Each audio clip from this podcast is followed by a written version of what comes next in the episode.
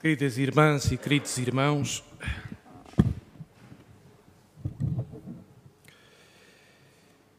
pomos a nossa vida uh, no espelho da palavra de Deus.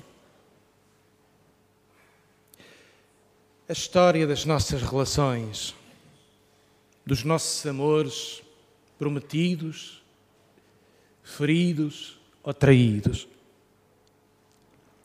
das nossas promessas cumpridas ou adiadas, das nossas alianças em que nos pomos inteiros no futuro e que vamos tentando cumprir ou que por alguma razão mais dolorosa se não cumpriram.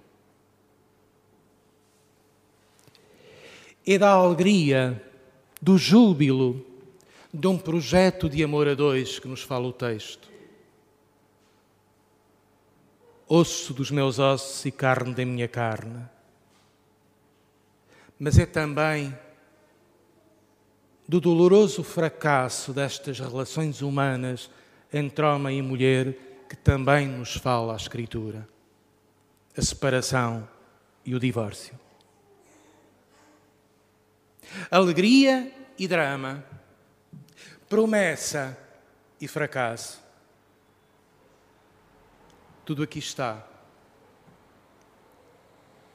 Porque é a vida, na sua complexidade, de que nos fala a palavra de Deus para iluminar a nossa própria vida. Do livro do Gênesis, não é bom que o homem esteja só.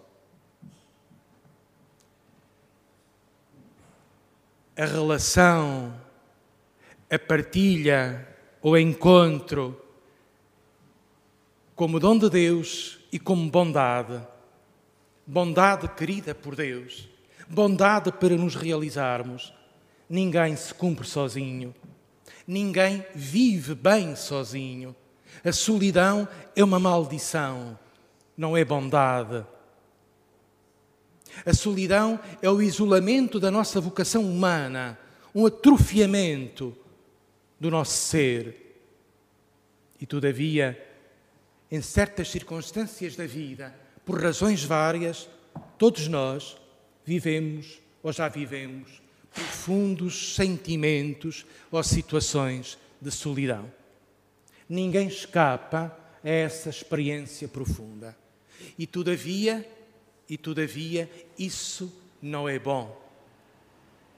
Precisamos sempre de uma rede de amigos, de família, para nos suportar e para nos levar mais longe, para nos ultrapassar nesses momentos de abismo e de noite escura. Estejamos atentos uns aos outros nestes tempos de pandemia, porque houve muita solidão e houve, se calhar, também muita depressão, e está a haver. E as redes sociais, comunitárias, familiares, precisam de ser ainda mais ativas para integrar, para acolher estes momentos, estas dimensões, de, vamos dizer hoje, de alguma perturbação de saúde mental em que nós todos, ou alguns, estão a viver. Não é bom que o homem esteja só. Vou dar-lhe uma auxiliar semelhante a ele. E o texto bíblico, eh, que a tradução portuguesa não espelha, eh, coloca aqui uma ambiguidade. Vou dar-lhe um socorro, o auxiliar podia ser traduzido por socorro, que esteja face a face com ele, frente a frente.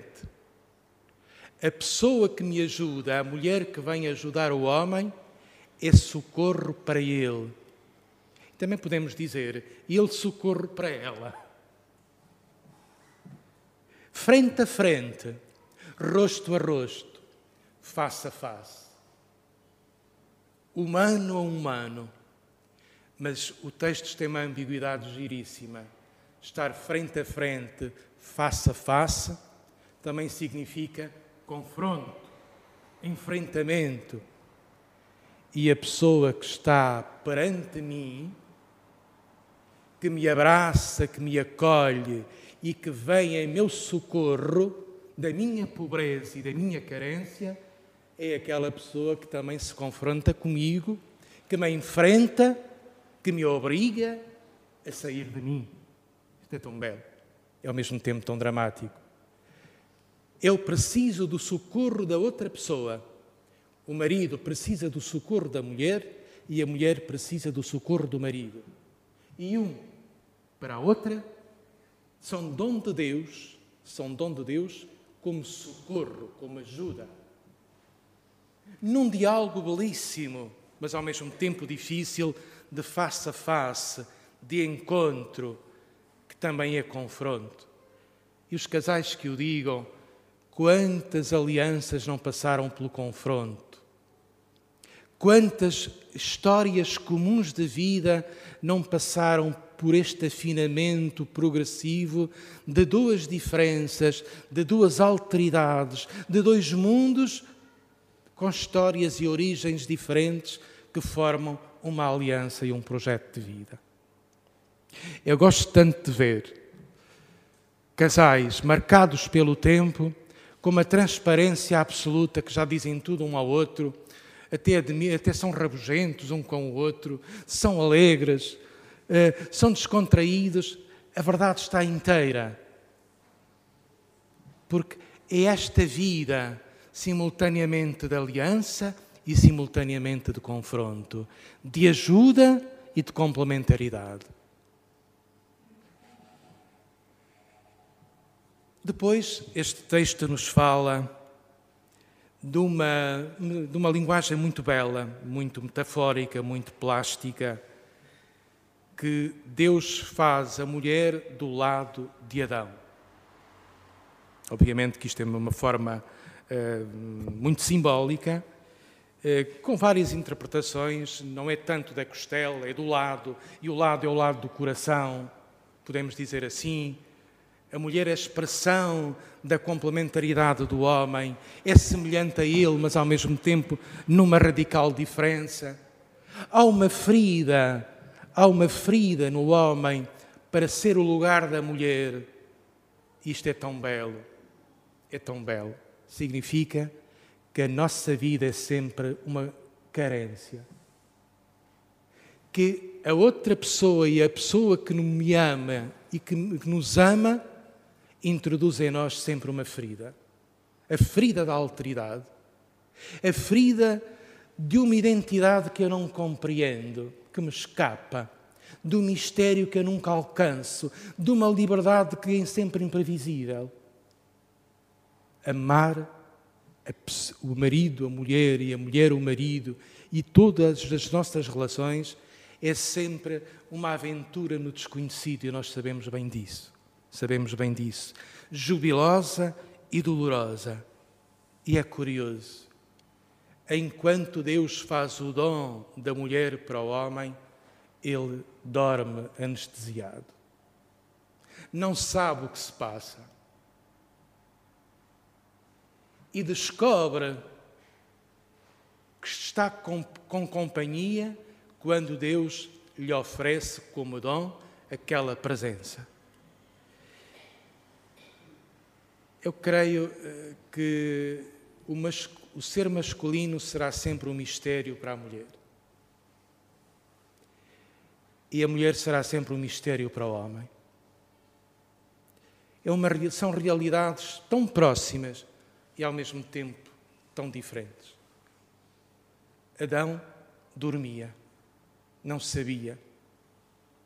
E nós estaremos sempre uns perante os outros numa certa situação de inconsciência numa certa circunstância de não saber, a outra pessoa que me ama ultrapassa-me. Eu desconheço. Desconheço a sua consciência. Desconheço o seu sentir. Desconheço o mistério da sua liberdade. Acolho. E por vezes não compreendo. Tantas vezes não compreendo. E também não sou compreendido. Este sono de Adão diz uma dimensão profunda da nossa vida. Nas maiores relações e nas relações mais intensas e mais próximas, há sempre uma dimensão de aventura no desconhecido. Pois a alegria, esta sim, Adão exclamou, esta sim, mas também o perigo, o perigo da tentação de se apropriar da outra pessoa. Reparem no que ele diz: osso dos meus ossos, carne da minha carne, foi tirada de mim. Foi tirada de mim, logo é parte de mim. Eu posso instrumentalizar, eu posso possuir, eu posso domar. Isto é o perigo de todas as relações. Fazer da pessoa que está a meu lado um instrumento de posse, um prolongamento da minha identidade, um uh, algo que é meu, osso dos meus ossos e carne da minha carne. É uma tentação presente em todas as relações. E por isso este texto nos fala com esta capacidade simbólica da maravilha e da dificuldade, da complexidade do amor, da relação homem-mulher e também de todas as relações humanas. E o Evangelho continua: deixará o homem pai e mãe para se unir à sua esposa e os dois serão uma só carne. Deixar as seguranças da família que se nasceu para, para viver uma nova aventura incerta de futuro. O Verbo está no futuro. Serão os dois uma só carne. Um projeto sempre frágil, feito de ousadia, de fidelidade, de recomeço em cada dia, porque a promessa de vivermos a dois, de sermos uma aliança, está sempre em risco. Todos sabemos disso. E precisa de ser refeita no amor e no perdão em cada dia da nossa vida.